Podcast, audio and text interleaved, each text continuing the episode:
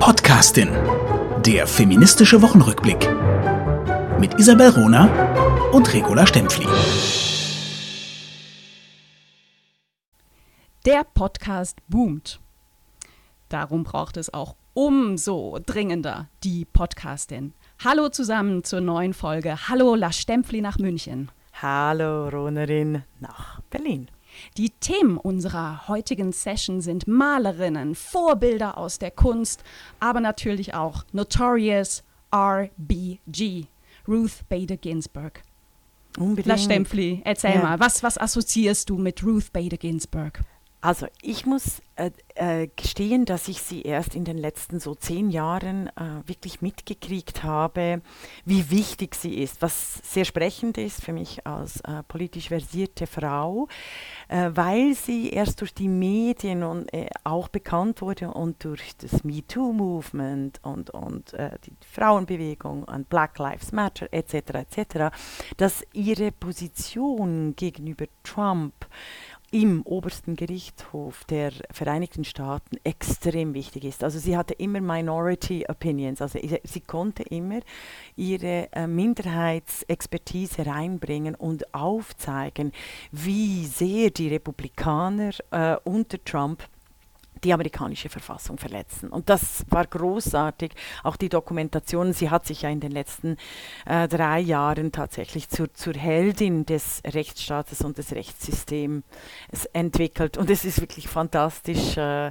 was diese kleine, starke Frau alles geleistet hat. Und zwar mit einer Taktik, äh, mit einer strategischen äh, Ausrichtung, die ich sehr spannend fand, nämlich dass sie immer versucht hat, die Gleichstellung mit einem Mann, also mit der Klage, mit einem Klienten im Rücken, um aufzuzeigen, dass äh, die Gleichstell das Gleichstellungsgebot in der amerikanischen Verfassung verletzt wurde. Also das ist natürlich, das war, das war äh, äh, extrem spannend, das zu verfolgen. Mm, mm. Jetzt ist sie letzte Woche gestorben, am 18. September 2020 mit 87 Jahren. Sie hatte seit vielen, vielen Jahren Krebs und ich habe das richtig mitbekommen, wie sie gegen diese Krankheit angekämpft hat, ähm, um möglichst lang in, ihr- in, in, im Supreme Court aktiv sein zu können, um möglichst lang eine liberale Stimme im Rechtssystem von äh, der, der, äh, der, der USA zu sein.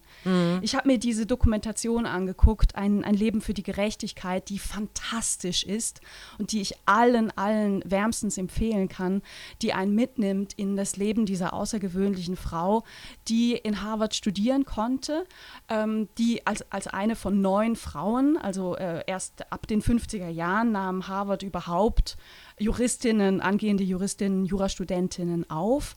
Zwei Prozent waren damals nur Frauen.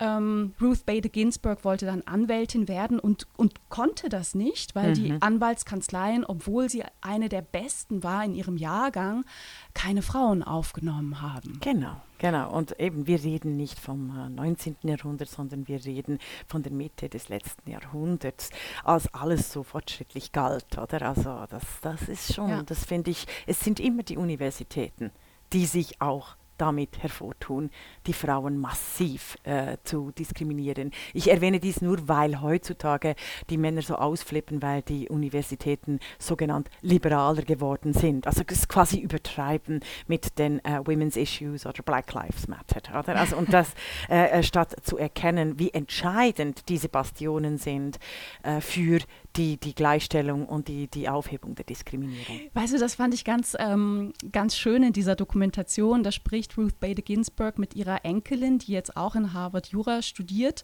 und die ihr erzählt, 2017 war das, dass Harvard jetzt 200 Jahre alt wird und erst jetzt, nach 200 Jahren Bestehen, 50 Prozent Frauen und 50 Prozent Männer unter den Studierenden hat. Das ist, das ist schon Wahnsinn. Genau, und Was- vom Lehrkörper immer noch nicht äh, zu sprechen. Oder? Also Ja. Da, da, auch da ist es nicht nur eine gläserne Decke, sondern das ist eine, eine eiserne Decke. Wa- Was mich sehr beeindruckt ist, dass das Rechtssystem in den Staaten ist ja völlig anders als, als unseres, wo wir unser bürgerliches äh, Gesetzbuch haben, wo, wo wir Gesetzbücher haben. Die, die, die Amerikaner haben ihre Constitution und dann äh, arbeitet das das Rechtssystem mit Präzedenzfällen. Ne?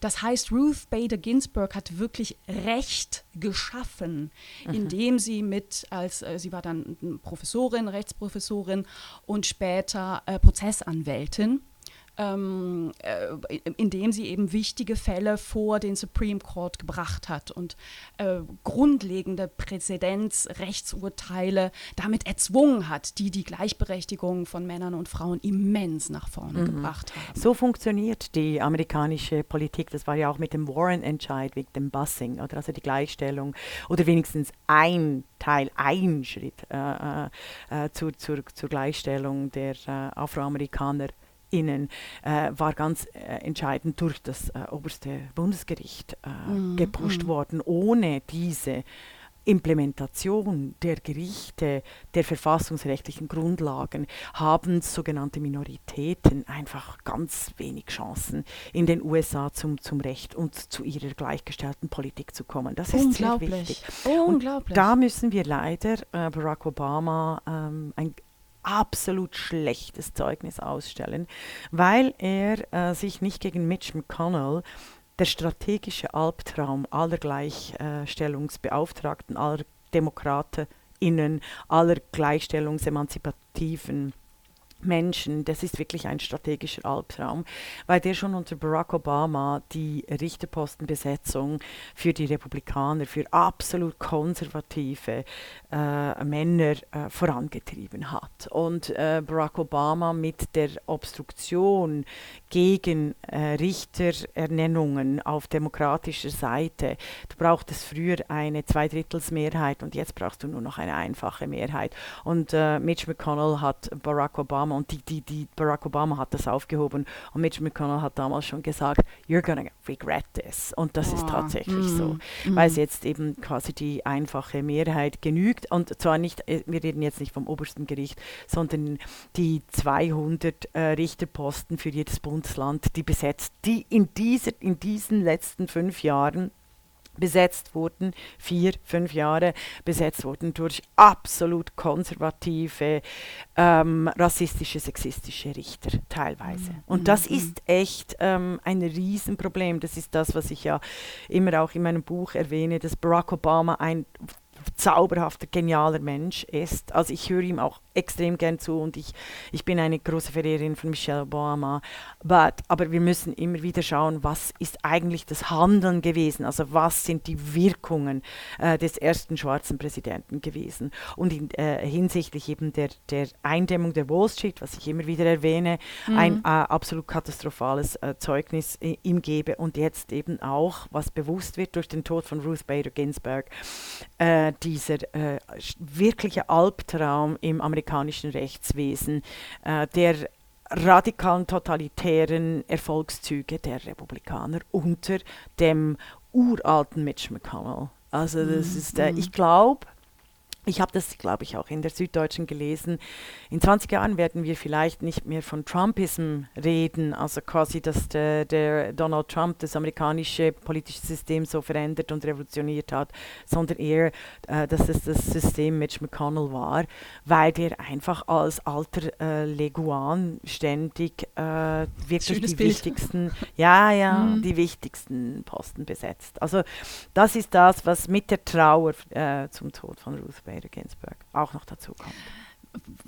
Also es gibt, gibt ja immer, sage ich ja immer, es gibt immer die, die, systemische, den systemischen Blickwinkel und es gibt immer den individuellen Blickwinkel. Mhm. Und ein, wenn ein Mensch, eine Persönlichkeit vom, vom Format einer Ruth Bader Ginsburg stirbt, finde ich schon auch die, die individuelle Sichtweise ähm, mal wichtig einzunehmen. Und es, es tut mir im Herzen weh, wenn ich mir vorstelle, wie sehr diese Frau gelitten haben muss und wie sehr sind wir, sind wir ehrlich, Mitch McConnell und Donald Trump ihr den Tod versaut haben. Ne? Ja. Weil sie wusste natürlich, ich muss durchhalten. Das war ja auch ihr Ziel, durchhalten bis zur nächsten Wahl.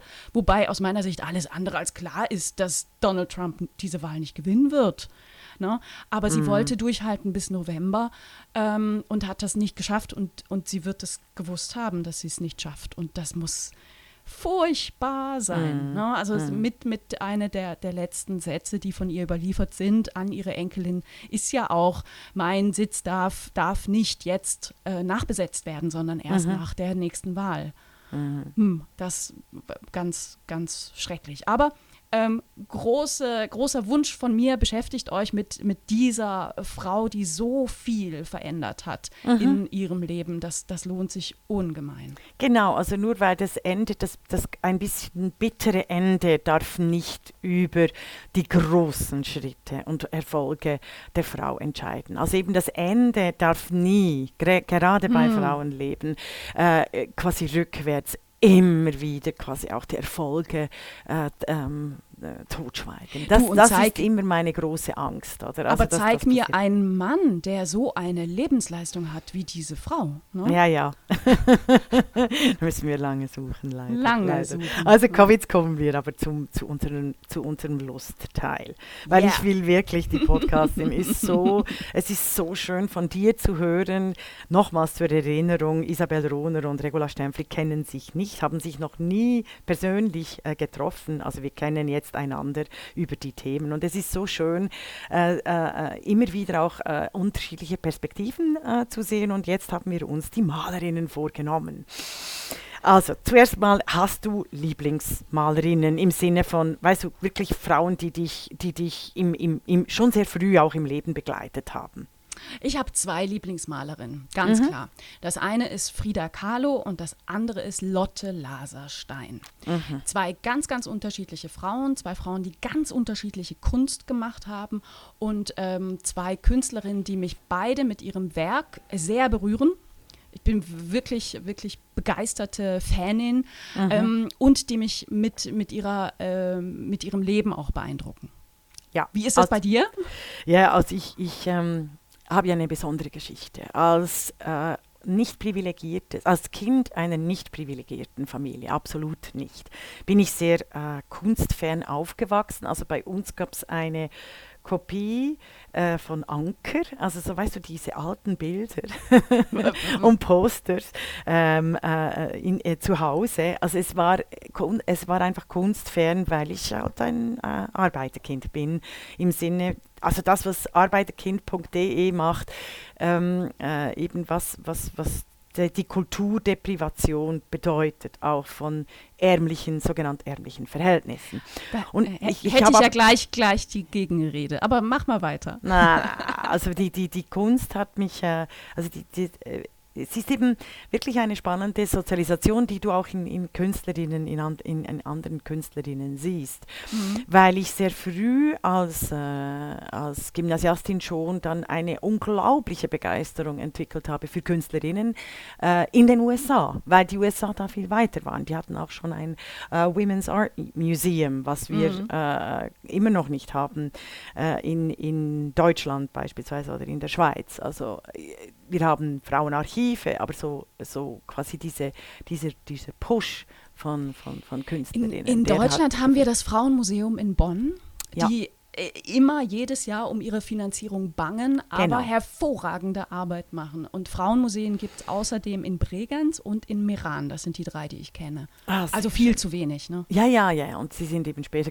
gekommen, als ich Gymnasiastin war. Also, wen habe ich? Ich habe viel zu viele. Also Laserstein gehört auch zum, äh, zu, ah! zu, meinen äh, Favoritinnen. Deshalb habe ich äh, gelacht, äh, äh, als dass du jetzt die, die, die Lotte Laserstein. ich habe die gesehen, es gibt eine wunderbare Exilausstellung Ausstellung in äh, Salzburg.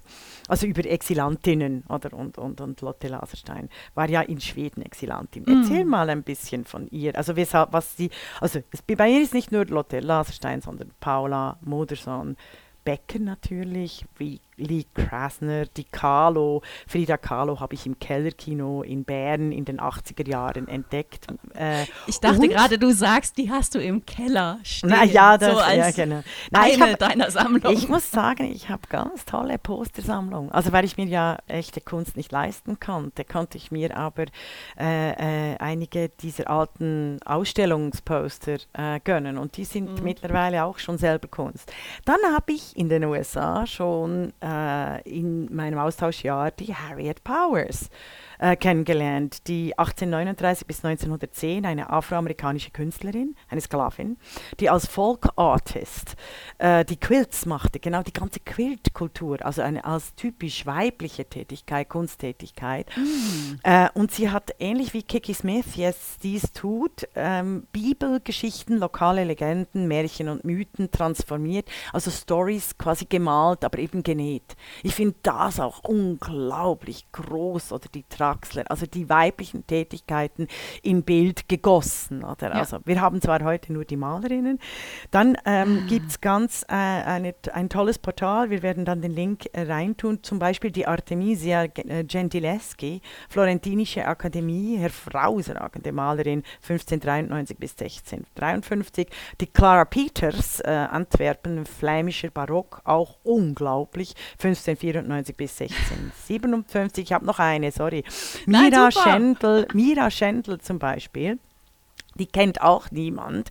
Eine Schweizerin, eine jüdische Schweizerin, aber katholisch in Italien erzogen, 1919 bis 1988, also gerade in der äh, äh, Zeit äh, der Vernichtungszüge der, ähm, äh, des jüdischen Euro, äh, europäischen Euro Intellektuellen und, und Kunsttums, 1949 in Brasilien ausgewandert. Sie gilt als die Erfinderin und Transformatorin des europäischen Modernismus in Brasilien.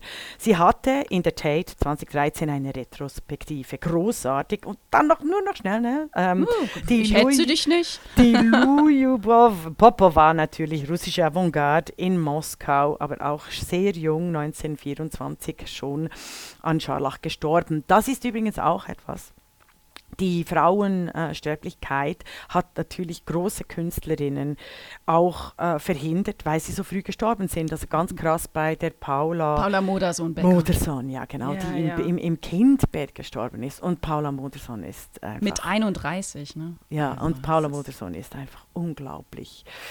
Äh, und also, äh, ich, also noch ein, nur noch schnell ein uh. Wort wegen dem wegen dem, der Weiblichkeit dieser Künstler, dieser Malerinnen. Mhm. Also Great Artists sind einfach nicht nur Great Women Artists, sondern Great Artists. Aber was mich immer begeistert, ist diese äh, ganz anderen Zugänge zur Weiblichkeit in der Darstellung von Malerinnen. Das ist wirklich umwerfend, wie Frauen sich als Frauen, als Subjekte erkennen. Also mm, ganz das, anders als der Male Gaze. Das, das betrifft ja wirklich das Lotte Laserstein ein, ein wunderbares Beispiel dafür.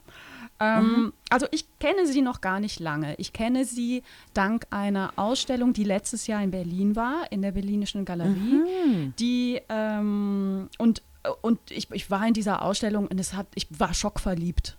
Also mhm, die hat okay. mich die direkt getroffen. Mhm. Lotte Laserstein, 1898 geboren. Ähm, ist, äh, lebte lange in Berlin, hat hier Kunst studiert, als eine der ersten Frauen in den 20er Jahren abgeschlossen und hatte dann zehn Jahre bis zu ihrem Exil 1937 wirklich eine Wahnsinnsschaffensphase, wo sie ganz, ganz bekannt wurde mhm. ähm, und, und sehr sichtbar war. Sichtbar war auch, weil sie sich mit der neuen Frau befasst hat und die neue Frau gezeichnet hat, gemalt hat, äh, wozu sie auch gehörte.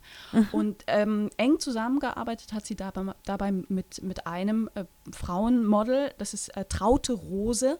Und es gibt ganz viele Doppelporträts, wo sie sich malt, wie sie sich und Traute Rose malt. Also ganz hinreißend. Und ähm, du siehst in diesen Bildern, Frauenfiguren, die einen anderen Blick haben als Gell? auf allen Gemälden von Männern, die Frauen mhm. zeigen. Mhm. Es ist die Auseinandersetzung mit der eigenen Identität, mit dem eigenen Wollen, auch mit der eigenen Sexualität, mit dem mhm. eigenen Aussehen, was ganz anders ist als eben äh, die neue Frau, als ähm, ansonsten die Folie der Gesellschaft äh, mhm. damals suggeriert, suggerieren wollte. Also alles, was wir bisher kennen, es ist ohne falsche Scham. Es ist ein, ein Frauenkörper, der nicht einfach erotisch konnotiert wird, sondern ein Subjekt ist. Also die Malerin ist hier gestaltende selbst im Akt ihrer Selbstdarstellung. Und Malen ist eben Schöpfung. Und mhm. das gibt eine weibliche Form und Identität, die ähm, in den äh, 20er Jahren, also die in der sogenannten Moderne wirklich auch von vielen Malerinnen äh, mhm. geübt, äh, nicht nur geübt wurde, sondern äh, präsentiert wurde. Und es ist ein großer Verlust, dass wir so lange darauf warten mussten, ja, dass, diese, äh, dass diese als die Avantgarde, als dass diese als die Moderne äh, verknüpft wird. Ich finde eben, Picasso heißt eigentlich Paula Modersohn. ja, was ich mich halt inzwischen frage, ne, wenn, wenn ich mich mit Malerinnen auseinandersetze, wo, mhm. womit ich mich gar nicht intensiv auseinandersetze. Ne? Also da bin ich mit Sicherheit keine, keine ausgewiesene Expertin. Aber mein Gefühl sagt mir oder meine Erfahrung sagt mir, dass ähm, der deutschsprachige Raum da einen größeren Nachholbedarf hat als der englischsprachige Raum. Mhm. Und dass auch das zeigt sich auch am Beispiel Lotte Laserstein, die dann nach Schweden emigrieren mhm. musste. Ihr Werk äh, größtenteils in Berlin zurücklassen musste. Und dann war sie in Deutschland vergessen. Ne? War, war ja. Jüdin, ihre Mutter wurde auch ermordet im Konzentrationslager. Ähm, und ganz spannend, diese, diese Geschichte der Wiederentdeckung in Deutschland hatte zwei Faktoren aus meiner Sicht. Zum einen wurde sie ähm, von, äh, von der London Royal Academy of Arts yes entdeckt und kriegte 1985, meine ich, Mitte ja. der 80er, eine große Ausstellung dort. Ne? Genau. Und die kam dann nach Deutschland zurück. Und zum anderen hat sich das ähm, Verborgene Museum, das ist eine Fraueninitiative in Berlin, die sich um Kunst von Frauen kümmert, ähm, mit ihr befasst und ich habe die Geschichte gehört, ich weiß nicht, ob sie echt ist, aber ich kann mir das gut vorstellen, dass ähm, in Berlin zum Teil auf Dachböden, die eben nicht zerbombt wurden, Zeichnungen und Gemälde gefunden wurden von Lotte Laserstein und das mhm. Verbo verborgene Museum, die auch äh, dann, dann gesammelt hat und gezeigt hat. Und ein Bild, was ich in dieser Ausstellung letztes Jahr gesehen habe, war auch ein wunderschönes Gemälde, farbenstark, ausdrucksstark, einer liegenden Frau auf einem, ähm, ich, ich würde sagen, äh, einem schrumpeligen Stück Papier, also ein relativ mhm. großes Stück Papier, aber man sah noch so diese Knitterfalten und dieses äh, spontane, potenziell auch ähm, die, die Not, äh, Material ja. überhaupt beschaffen zu können in den 30er Jahren. Mhm. Also das ja. die, die Welt ist voller unterschätzter, vergessener äh, Künstlerinnen. ja, also und vor allem, im, ne? ich möchte ich möcht genau dort, wo du angesetzt hast, im deutschsprachigen Raum, weil wir, Deutschland ist ja wahnsinnig führend äh, für Europa. Das dürfen wir einfach nicht vergessen. Also in den letzten 20 Jahren ist Deutschland zum Taktgeber der Europäischen Union geworden. Politisch, wirtschaftlich. Politisch, wirtschaftlich, mhm. vor allem auch kulturell.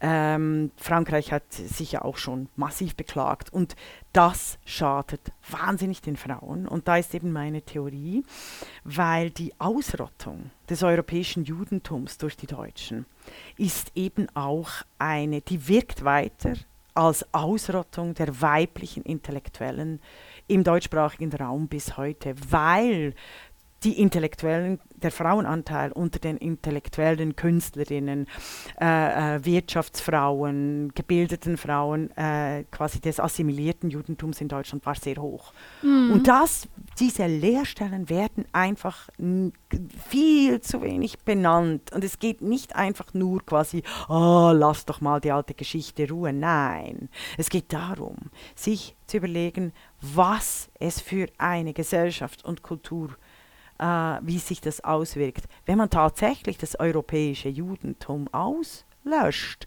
Mhm. Und zwar nicht einfach als Judentum, mhm. sondern als, als moderne, als mm. Avantgarde, mm. als mm. Bestimmung für Demokratie, als, als Schrift und poetische Auseinandersetzung.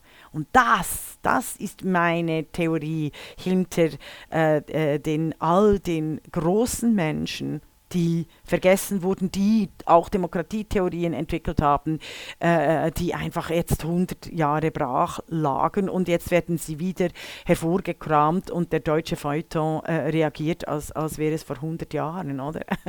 man kann also, ja, wenn man so zwischendurch liest, denkt man sag, so, äh, die mhm. Frauen übernehmen jetzt alles, oder? oh, weißt also, du, was ich nicht mehr hören kann? Die Zukunft ist weiblich. Könnte oh. jedes, wenn ich jedes Mal 5 Euro kriegen würde, wenn ich das lese, diesen blöden Satz, Ja, Äh, oder na, die also- Krise des Mannes. Oder also weißt du, die äh, furchtbare Krise des Mannes. Das ist wie die Neurasthenie äh, vor dem Ersten Weltkrieg. Oder also weißt du, man könnte tatsächlich meinen, dass mehr Teilhabe, mehr Partizipation, mehr Demokratie, mehr Kunst, mehr Intellektualität wirklich bedeuten würde, dass die Männer jetzt äh, nicht mehr einfach äh, diese, also irgendwie die Männer sein dürfen, die ja, da muss ja ein Bild dahinter setzen, hinter Männern, als, als primitive äh, Sexisten und Rassisten. Das ist wirklich total doof. Was oder? dahinter steckt, ne? Also das Ja. steckt schon dahinter. Doch, das würde ich schon sagen. Ich Aber habe die würde gerne- Verteidigung des Feuilletons von solchen Affen, Entschuldigung, gegenüber den Affen. Egal, okay.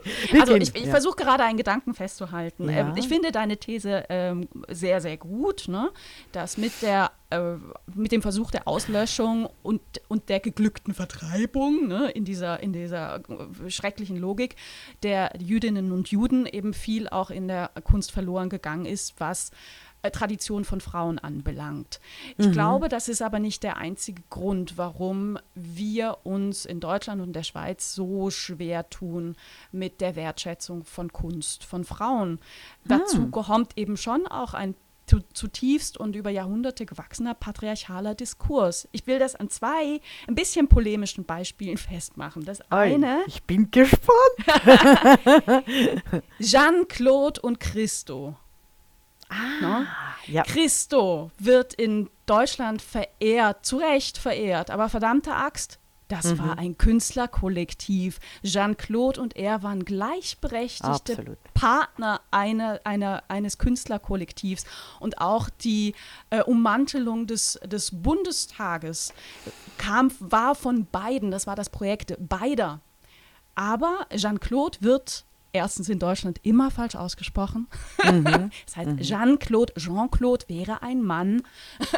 Aber vor allem wird sie immer vergessen. Also sie ist, wenn, dann die Muse oder das Anhängsel. Ne? Das müsste nicht so sein, denn man kann erkennen, dass die beiden gleichberechtigt agiert haben. Das, zweite, das zweite Beispiel, böse These, gewagte These, Banksy.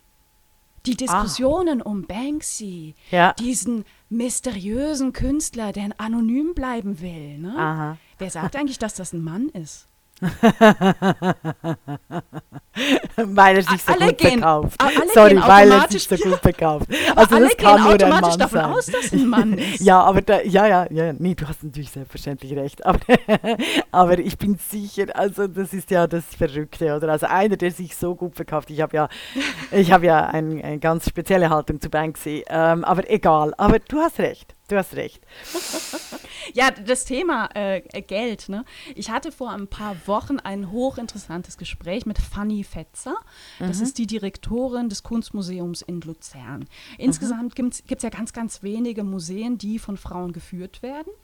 Äh, und Fanny Fetzer gehört dazu. Luzern, tolle Frau, macht äh, sehr, hat, hat einen sehr, sehr feministischen Blick, sagt von sich aber, mh, weißt du, wenn ich über mein Museum hinschreiben würde, feministisches Museum, dann würde niemand kommen. Wenn ich aber feministische Ausstellungen mache und das nicht weiter thematisiere, dann erreiche ich was bei den Leuten. Finde ich, ist ein, ist ein super Ansatz und wirklich auch, auch Und da kommt noch ein. Medienphänomen rein, also weil das ja in Luzern ist und eben im deutschsprachigen Raum nur noch die Metropolen quasi ausschlaggebend sind. Das, deshalb äh, hört man viel zu wenig von Luzern. Also in Luzern beispielsweise findet äh, wirklich auch sehr viel Avantgarde statt. Das äh, weiß ich noch aus meiner Zeit Ja. als Leiterin äh, der Politikausbildung am, an der Journalisten- und Journalistinnenschule.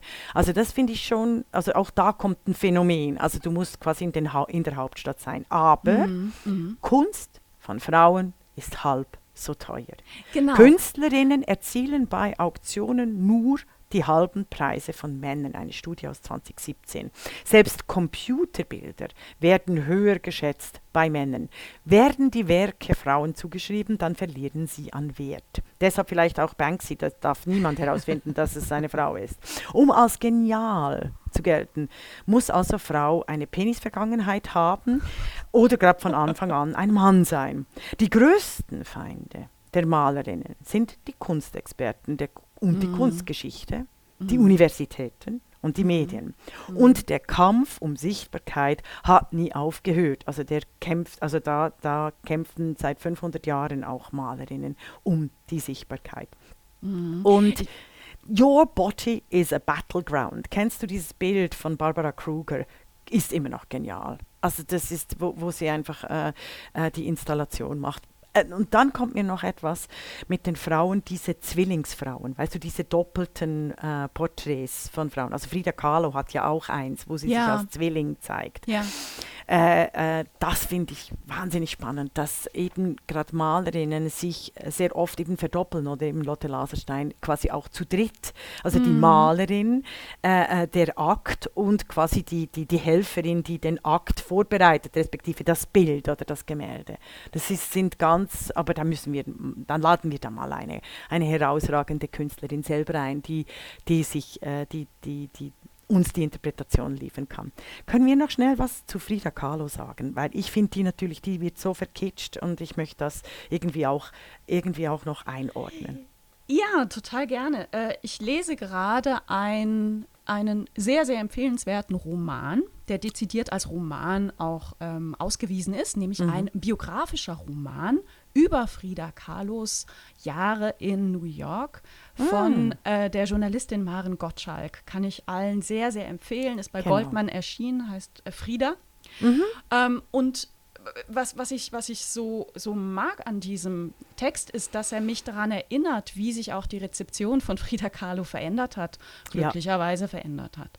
Also die in der, so in der, in der Welle der Frauenbewegung ähm, 80er Jahre wurde ja. sie ja sehr gehypt als die verletzte Frau, ne? auch mhm. als die unterdrückte Frau und immer so mit dieser, die ich also, was ich sowieso nicht aushalten kann, diese, diese biografische Lesart ihres Werks. Werkes, ja. ähm, und heute ist man viel, viel stärker dabei, sie als sehr, sehr selbstständige, sehr unabhängige Künstlerin zu, wahrzunehmen. Natürlich, die ihren Körper und ihre Verletztheit durch diesen furchtbaren Unfall auch da thematisiert, aber die ein sehr unabhängiges Leben geführt hat.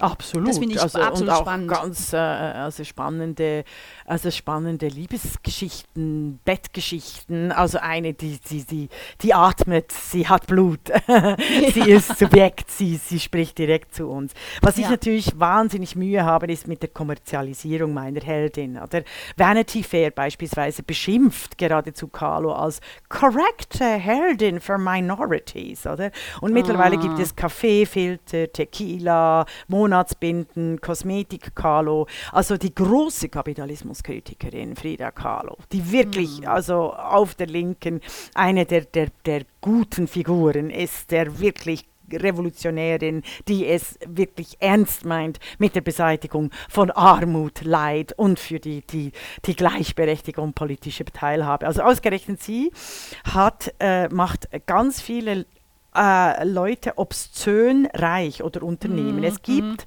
seit 2005 die Frida Kahlo Corporation, die von Fridas Nichte und Erbin mitgegründet wurde und die natürlich jetzt von einem Mann geführt wird, äh, weil sie kurz darauf starb und es gibt furchtbare Streite um Markenrechte. Zum Beispiel wollte Mattel mit Frida eine Barbie-Puppe äh, äh, machen und da ist, sind sie 2018 bisher gescheitert. Es tobt der mhm. Schreit weiter. Die Aufsässige, diese Madonna der Farben, der Liebe, dieser Widersprüche, diese, diese suggestive Kraft von Lebendigkeit, oder? Also diese, ja, die wird einfach verkauft. Und das ist das, was mich, äh, was mich tragisch stimmt. Ja, da geht es eher wie Gustav Klimt, ne? Die Klimtisierung oder die Kaloisierung. ah. ja. Ich ja. würde gerne noch einen Punkt sagen, ne, was ich ja. vorher angefangen habe mit, mit meinem Gespräch mit Fanny Fetzer in Luzern. Ja. Ähm, die sich viele Gedanken macht und viel auseinandersetzt mit der Frage, wie bewerbe ich denn Ausstellungen? Und im Gespräch brachte sie ein Beispiel, da bin ich echt fast vom Stuhl gefallen, ein Anti-Beispiel von ähm, Frankfurt, von der Schirn Kunsthalle. Mm. Die hatten ähm, nach, nach, nach vielen, vielen Jahren endlich wieder eine große Retrospektive über das Werk der ähm, einer der wichtigsten amerikanischen abstrakten Expressionistinnen, nämlich Lee, Lee Krasner. Krasner yes. Und die haben die beworben mit einem Bild, einem Foto von Lee Krasner selber, also kein mhm. Gemälde, sondern einem Foto. und dem, der Headline Lernen Sie diese Frau kennen. Und im Text darunter wurde dann mit als erstes darauf hingewiesen, dass sie die Ehefrau von Jackson Pollock war. Ist das nicht furchtbar? Ist das nicht schrecklich? Mhm. Ähm, das, mhm. was Fanny Fetzer sagt und was ich auch klasse finde als Ansatz ist, ich will Künstlerinnen zeigen mit ihrem Werk. Mhm. Man soll sich mhm. mit ihrem Werk auseinandersetzen und das Werk kennenlernen und nicht abgelenkt werden oder irgendwie. Durch die Biografie. Aber ja. oh, die hat aber schöne lange Beine gehabt oder so. Mhm. Ne? Mhm. Und auch nicht schreiben, oh, das war halt eine bekannte lesbische Künstlerin, sondern nein, Werk. Mhm. Da sind wir noch weit entfernt von so da einem sind Ansatz. Finde ich aber super. Ja, finde ich, find ich auch, da sind wir sehr weit entfernt. Wobei eben, wir, wir machen es ja auch. Also das, ich finde es auch, äh, unter Philosophinnen geht es jetzt beispielsweise, also unter politischen Philosophinnen, also hier so im deutschsprachigen Raum, auch äh, unter Journalistinnen teilweise, dass wir gar nicht mehr quasi die, die, die Person, quasi die Frau ins, ins Zentrum setzen, sondern äh, uns wirklich mit dem Werk auseinandersetzen. Das sage ich ja auch immer mit Hannah Arendt. Ich habe immer wieder Tweets, hört auf, Hannah Arendt zu verkitschen. Also äh, äh, dieses. Das habe ich letztens bei dir wieder gesehen. Ja, ich flippe aus. Also eine der widerständigsten unglaublichsten Personen. Also lasst sie in der Ambivalenz. Ich hasse dieses Nicht-Ambivalente, dass die Vielfalt von Menschen, die großartige Werke, äh, gerade äh, eben als, als Frauen machen, aber man immer wieder sie in irgendwelche Weiblichkeitsschemata äh, rücken muss. Ähm, ich möchte noch etwas zur Paula Modersohn sagen, was mir an ihr, also abgesehen von der wirklichen, also einfach auch die, die, die, Schönheit der Bilder. Ich möchte, ich bin die Letzte, die Schönheit ähm, verurteilen will, weil ich gemerkt habe im Urbanismus, dass wenn du schöne äh, Städte und, und Viertel gestaltest, also versuchst, Farbe reinzubringen in einen unglaublich tristen ähm, Blockalltag, äh, dass du tatsächlich auch die, die Wirklichkeit verändern kannst. Also deshalb plädiere ich auch, es, es gibt wirklich unglaublich schöne äh, Bilder, unter anderem eben von Paula Modersohn-Becker, äh, die ich eben als, also eben, die heißt, der Picasso sollte eigentlich Paula Modersohn-Becker äh, nennen, weil sie äh, eine der genialsten Künstlerinnen der Moderne ist. Was sie gemacht habt, ist eben ihr eigener Körper und ihr eigenes Gesicht.